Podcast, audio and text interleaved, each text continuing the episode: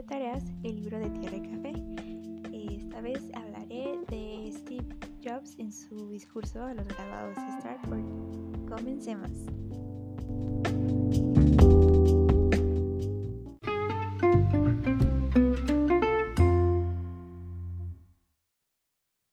Bueno, pues como dije, este fue un discurso que Steve Jobs dio en el 2005 yo tengo 23 años y eso significa que cuando dio este discurso yo tenía 7 años. Y pues personalmente pienso que ha sido un discurso que ha, unas ideas que han moldeado de cierta manera nuestra sociedad hasta cierto punto. Y me parece que al mismo tiempo hemos comenzado a convertirlo en un cliché. Y fue cuando bueno, he visto este, este discurso varias veces en diferentes puntos de mi vida escolar. Y fue ahorita que estuve haciendo notas de nuevo y revisando que me di cuenta que yo también he hecho de estos puntos algo como de cliché también.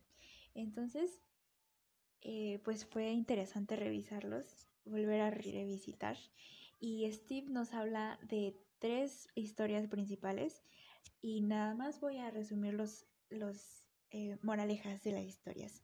Entonces, la primera va a ser conectando puntos.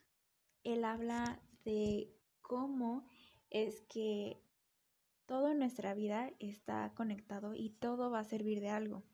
Entonces, por más que uno piense que se va a equivocar, que cometió el error de su vida, que esto no sirve y para qué lo hago así, al final se va sumando y crea la persona que eres. Y es solo cuando estás en el futuro que puedes voltear hacia atrás y ver.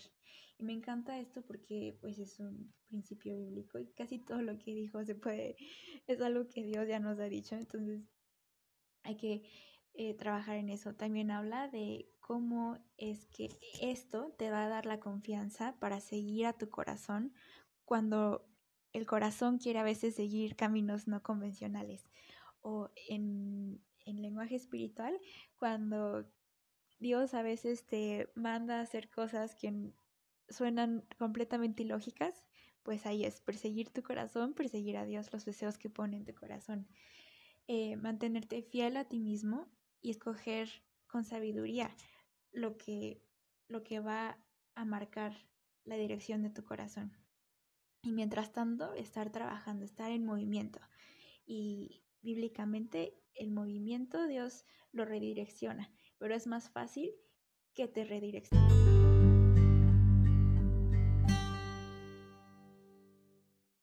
a que te empuje a moverte. El segundo punto va a ser amar y perder. La lección más importante, no te conformes, sigue buscando. Esto es, de nuevo, perseguir eso que amas, porque lo, el amor es lo valioso, lo que los demás, perdón, lo que va a evitar que te rindas. Casi lo único que se nos hace que vale la pena no rendirse es el amor, ya sea por las personas a nuestro alrededor o por en este caso por las cosas que perseguimos. Eh, es como nuestra gasolina más fuerte y es saber que mientras tu corazón tenga lo que ama, no estás perdido, no has fallado o esa falla no es temporal y es una lección. El tercer punto y el último es el de la muerte. Em, y él dice que, bueno, que él se pregunta todas las mañanas, bueno, se preguntaba todas las mañanas si él quería vivir de la manera en la que estaba viviendo.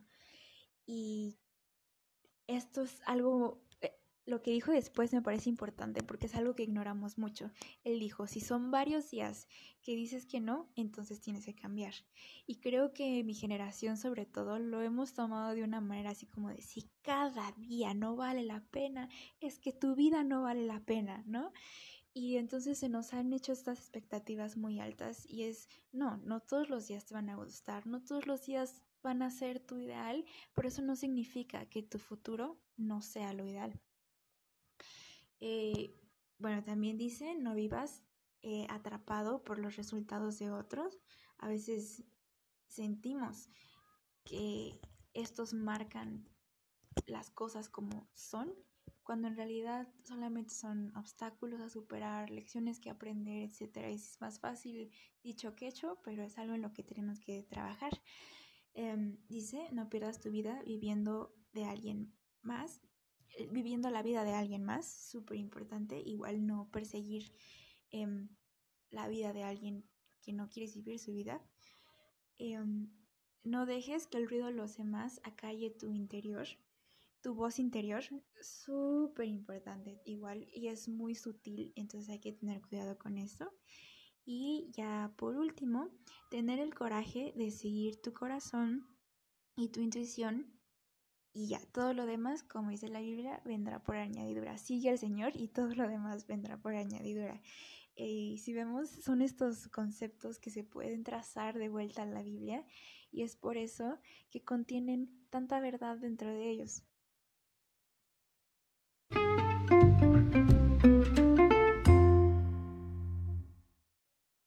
Así que bueno, este ha sido el discurso de Steve Jobs de Stanford, recitado, parafraseado por mí, Saraí.